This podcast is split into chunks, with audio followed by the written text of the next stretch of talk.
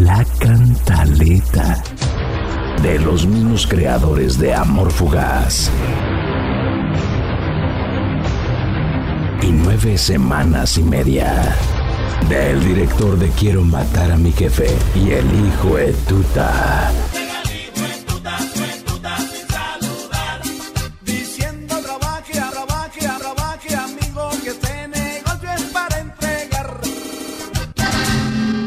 Con el mismo protagonista de La última y nos vamos. Y ya no le camino más. Llega. Revolución en Macondo.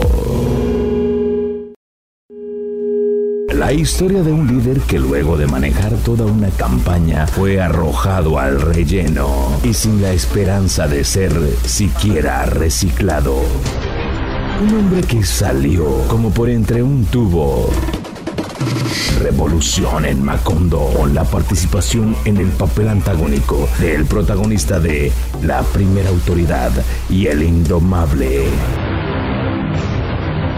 Recordado por su participación en Las locuras del emperador, Revolución en Macondo, una película sobre el pulso del poder que te sorprenderá con su predecible final. Una relación de negocios que perecerá. Revolución en Macondo. Próximamente. Véala en las principales salas, corrillos, semáforos, coméntela en toda la ciudad. Revolución en Macondo.